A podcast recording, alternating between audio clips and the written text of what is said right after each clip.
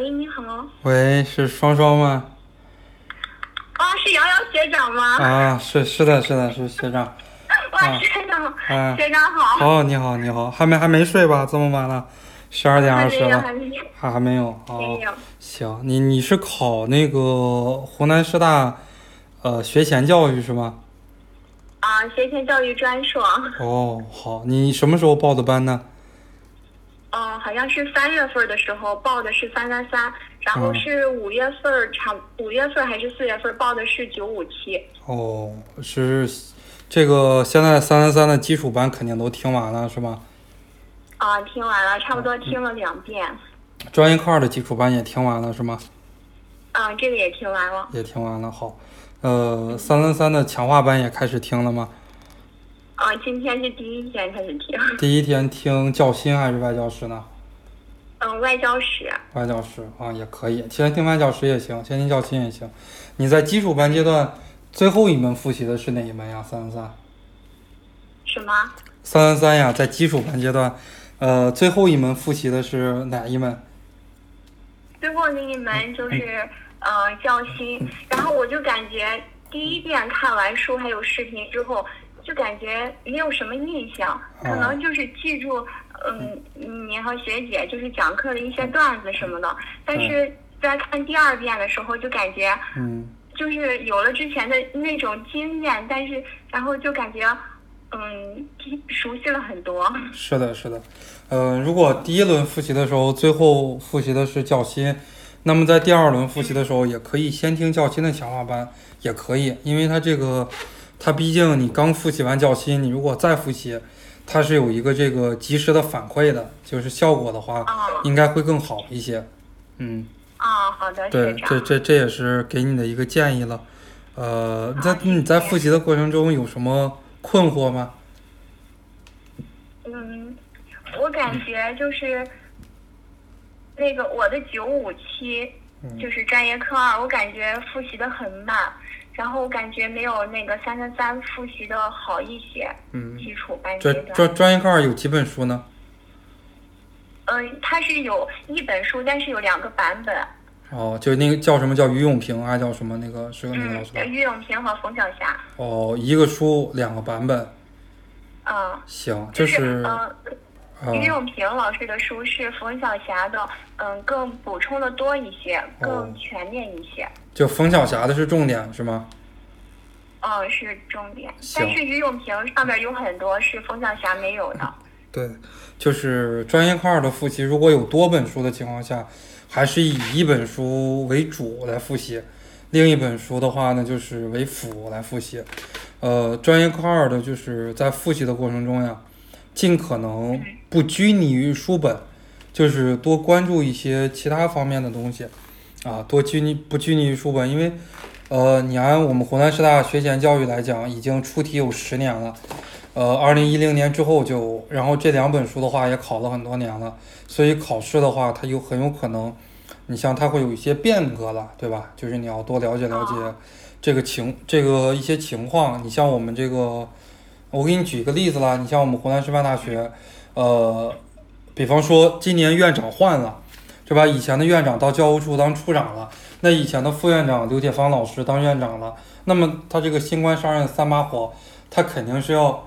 有一些在教育上呀，包括在体制方面，在考试都有一些改革，他不可能说就是特别拘泥于以前的这个现状了啊。你就就是专业课二的话，还是要树立这样的一种理念，包括学姐，我看平时在群里边老发的一些东西啊，这些，嗯，啊也也都要看一看啊，也都要看一看，嗯嗯，对，好的。嗯，本科是学什么专业？是跨考的吗？呃，本专业，学长我是专升本的，然后现在是本科第一年，哦，专专升本，科的时候也是学前。呃，是是专那种专升本还是自考本科呢？呃，专呃专升本全日制的。哦，行，那那还可以。专专升本的话也不错，咱们星火每年有很多学员专升本啊、自考啊这些专科考上的也蛮多，就所以说也没有什么歧视。现在考研就是你分数高就要你了，分数低的话，即使你本科是二幺九八五，你复复试线不够也要不了你。所以说啊分数的话还是比较重要的啊。嗯，英英语怎么样呀？这个专升本呢？英语，嗯，我英语不太好，然后我四级现在还没有过。嗯，那也不重要，四级没过，考研考六七十分的大有人在。英语现在怎么我怎么复习的呀？呃英语？英语就是每天早上背背单词，然后就是背一个单元单词，然后练习一个长难句。哦，哦，还还做什么呢？英语？英语还就是跟着那个报的那个网课听那个呃完形填空啊、阅读啊、作文什么的，哦全都跟着那个课程一起听，感觉能听进去。因为我高中的时候英语基础比较好，就是大学的时候放下了，然后现在再捡起来也能捡起来。是的，是的。那英语还没有开始做题是吗？你现在？嗯，就是有时候会做，做只是做那个，比如说只做完形填空，每天做一个。然后学长，我想问您一下，如果哦现在做英语的话，是做套题呢，还是只做阅读就可以了？做套题好一些，做套题只有作文不做，其他的做控制在两个半小时到两个小时十五分钟到两个半小时左右是好一些。如果要是两个半小时做不完的话，可以最多最多不在不做作文的情况下，可以延长到三个小时做套题好一些。而且现在的话呢，你可以先拿英语一的零五年之后的题练手，零五、零六、零七、零八、零九这些，你先做几年的，先练练手，然后英语二先别动，因为你考专硕嘛，你考英语二，英语二只有最近十年的，只有一零到这个二零一九年的，所以说，呃，英语二的话题比较少，你等后期有一点点基础了你再做，这是一个建议，因为英语一零五年之前考听力，零五一你零五年之前的题没有任何对参考性，所以说零五年之后的题比较重要。嗯，英语英语现在要开始复习了，如果英语不开始复习的话，这个后期的话会时间好紧。你想，你七月连题还没做，那就相当于你开听课，将近八月再做题，一周最多做一套题，那你都做完要十周，都做完那就要十一之后了，就是对于英语的复习时间还比较紧了。下午的话再复习英语，对吗？哦，你你现在是下午在复习英语吗？嗯，我现在基本上就是中午的时候利用半个小时做一个完形填空，哦，下午在做什么呀？两点到五点。嗯，复习专业课二。呃，最好是下午复习英语，晚上复习专业课二，早晨复习三三三，零散时间复习政治，就根据你的情况，这个是最好的。因为英语它下午考了，你每天都是早晨、中午复习英语，你到时候下午考英语的时候，你这个状态不对，就你平时就是你这个兴奋点，英语的兴奋点调不到下午，这个不行。所以说这个还是一个比较大的一个这个这个失误的，所以这个你还是要调整调整。每天复习时间能保证有多少个小时呢？每天，这个我没有算，差不多早上，呃七点开始背单词，嗯然后中午该休息的休息，一直到晚上十点回宿舍。哦，就是一中间都不回宿舍是吗？嗯，就是住校是吧？啊，在学校里，哦，本这个哪个学校的呢？本科？本科是山东的山东女子学院。哦，山东女子学院就专升本升到了这个学校是吧？嗯，行，山东女子学院有有有男生吗？也有男生吗？有有男生。哦有，因为对它也是一个普通大学。对，好像现在就是湖南女子学院不收男生，好像其他女子学院我记得也收男生，嗯，都收男生。哦，哈哈，行，这这个还蛮好的。呃，政政治开始复习了吗？嗯，政治今天开始看强化班的了。哦，这是报报的哪个机构的呢？政治？嗯，报的是从您那儿报的那个许涛老师的课。哦，就报的沪江的，就跟着徐老师上课就没有什么问题。政治的话，反正你的情况先听课吧，也别着急看书，也别着急做题，先把强化班先听一遍，就是把更多的这个时间和精力，针对于你的情况，还是要放在这个两门专业课和英语上，因为你考的是又是一个热门专业，学前教育，考的又是一个二幺幺学校，所以说难度比较大。就是说不允许你两门专业课和英语有闪失，政治有一点小闪失没问题，因为政治不怎么能拉开差距。如果英语和专业课的话，就是有闪失不行。你平时有给自己有过一个预估吗？估算一下，就是各门学科的一个这个理想的分数有吗？还没有。还没有啊？你肯定就是政治、英语要往七十分努力，两门专业课的话要往二百四左右努力，就是这样的话，总分往三百七八努力，考上的这个概率还比较大。因为我记得咱们星火学生，星火学院好像湖南师大学前教育有考第二名的，还是考去年好像最高的考过第二名，星火学院就就考了四百多分，后边三百九十多的还有。嗯，学前教育对学前教育的话，一定要好好努力，因为你像湖南师大学前教育，它收非全，就是你全日制没考上，如果分数也比较高，搞个三百五六，有可能调到非全。但是呢，呃，如果你连本校的都调不上，你就外校就没有办法调剂了，因为这个它属于热门专业，就是学前教育，各个学校都爆满，就是不太好调剂，所以说。还是好好考，还是这个孤注一掷考试就行。嗯。哦，好的。行。呃。分这么高。对，这个平时自习的话，上课，呃，都是在那个自习室里面上课吗？现在是在教室里，教室。是老师给我们留了一个教室，可以在里边学习。图书馆是封了的。行，那那还蛮好，生活的方方面面都还可以，吃饭。睡觉、上课这些都可以，啊，都挺好。行，那那那还蛮好，嗯，那还有你还有什么问题不？嗯，还有一些。啊，你你说。学长，就是你刚才说可以用英语一的题来练英语二，但是不是说英语一和英语二的思维就是有一些地方可能会不一样嘛？就比如说一些做题的那个。呃，思路啊什么的不一样，这会有影响吗？影响不大，嗯，就是尤其是在阅读还有完形、阅读新题型上有一点影响，影响不大。在翻译上可能影响有点大，翻译段落。然后英语二比较实用一些，英语一的话翻译没那么实用。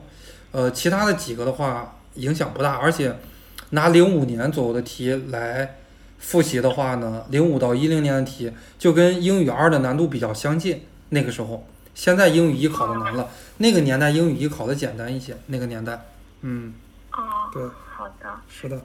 你家家是山东哪里的了？我家是山东青岛的。哦，青岛，青岛那还可以。哎，我这个以前也经常去山东，我老家是河北沧州的，沧州下边有个县就叫泊头，不，沧州下边有个市是泊头市，泊头那边的话离德州很近。啊，所以说我们也德州离很离济南很近。对，所以我们也经常去那个山东。嗯，是的。欢迎你下次再来山东啊。行，呃，你还有其他方面的问题吗？嗯，还有几个问题。啊，你说。就是学长，就是我不是报了徐涛老师的那个网那个政治嘛？嗯。但是我在报他的课之前的时候，我还买了精讲精练，这个还有必要再看吗？精讲精练就是讲义嘛，对吧？啊。啊，这个你报徐涛老师的课，他给你发讲义了吗？嗯，发了那个核心考案。那那就没有必要再看了，就是你可以在一些群里边呀，或者说在闲鱼在哪把它给卖掉，都可以，就没有必要再看了。讲义的这个东西，看一本就够了。你听哪个老师的课，看哪个老师的讲义，包括你教育学也是一样，你报的星火的班，然后其他机构的讲义也不需要买。你直接看星火发的讲义就行，他的思路都是对照的。嗯。好的。好。呃，学长，就是我看到那个咱发的那个强化资料上边，就是它有一些不是有一些真题嘛，然后它真题后边都有参考答案，但是我们不都是要求，比如说简答题吧，必须要要求。至少是半页到一页的那个答题的内容，但是我看到那个真题上面参考答案，它只有就是嗯，像普通考试的那种简答题一样，这样可以吗？那样不可以，就是咱们给出的这个参考答案呀，就是有些学校的参考答案，咱们是从这个研究生院内部就是拿到的这个参考答案，就是人家老师阅卷时候的这个参考答案，然后呢，就是具体你得这个分数，你想得的高。还是要自己去拓展一些，啊，就平时咱们上课讲的一些话呀、一些段子呀，包括书上的一些东西啊，就是自己呃也也可以临场编一些这种拓展的东西。呃，一般情况下阅卷的时候呢，老师看你前边的这种大点对，后边拓展的这个东西，老师基本上也不怎么看，就看你有没有，哎，有的话老师一扫而过就可以了。主要是前面的那个啊比较重要，所以咱们呢就把重要的东西就是放到前面了，后边就是知关于真题的这个答题啊思路。如果是咱们星火学员的话，后边会有专门的真题班，就会有老师对于真题再进行一个深入的讲解啊。那个到时候你不用担心，现在也不用看真题，到时候还会再有的啊。哦，好的。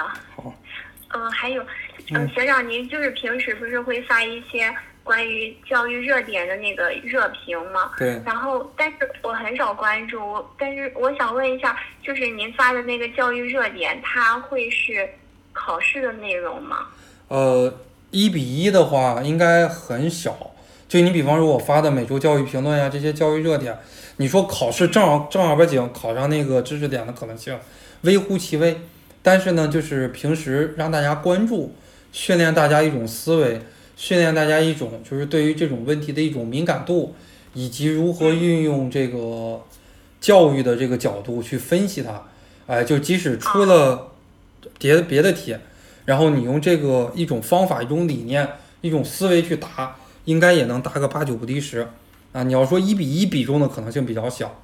嗯啊，好的。是的，就是呃学长，还有嗯我就是今天看完了李敏学姐那天的直播，然后她在里边儿就说到，她就是那种呃会问到您这个这个知识点会出什么类型的题，然后我就会这样去背，然后我发现我也是这样的学习方式，我就有点担心。是的，就是，嗯、你是说就是在咱们强化班的课的时候，会谈到各个类型的知识点，容易出什么题型，然后去背吗？呃，就是因为我感觉我不是那么灵活的会去运用这个知识点儿，我可能也是属于那种告诉我什么我直接去背就行了这哦种。行，那就是，呃，尤其是学习教育学吧，尤其是你考的是专硕三三三，而且你考的学校还比较好，是个二幺的学校。现在一般二幺的学校考这个教育硕士的话，嗯、都不会直接考你这种死记硬背的知识点。你看，如果你看过你发的咱们星火给你发的那个真题集，你就知道了，考的很多都是那种材料题，就让你看完以后摸不清头脑那种。所以说，嗯，不需要大面积的去背，嗯，就是一种理解性的背，理解性的记忆，就是应该就可以了。你像教育史的话呢，要多背一背，因为教育史的话，它不容易考你那种发散性的题，对吧？它都是有什么是什么史实的东西，但是教员教心考的比较活，这是现在教育学考试的一个趋势，啊，就是教育史的话死记硬背啊，背的东西多一点，但是呢，教研教心不需要背那么多东西，嗯，就是学的活一点就可以。好的。嗯。那是不是这个还是就是可以联系到您每周会发的那个教育评论，然后可以关注，然后训练这样的思维，看到那个材料的时候就会联想到知识点，然后这样去答。是的，是的，也可以的。啊、嗯，好的。行，还有就是一个心态的问题，哈哈哈。你心态哪个方面的问题啊？嗯，就是感觉有的时候会比较状态不好，就有时候人整个人很松散。嗯，也也正常，有的时候对自己要求不能太高了。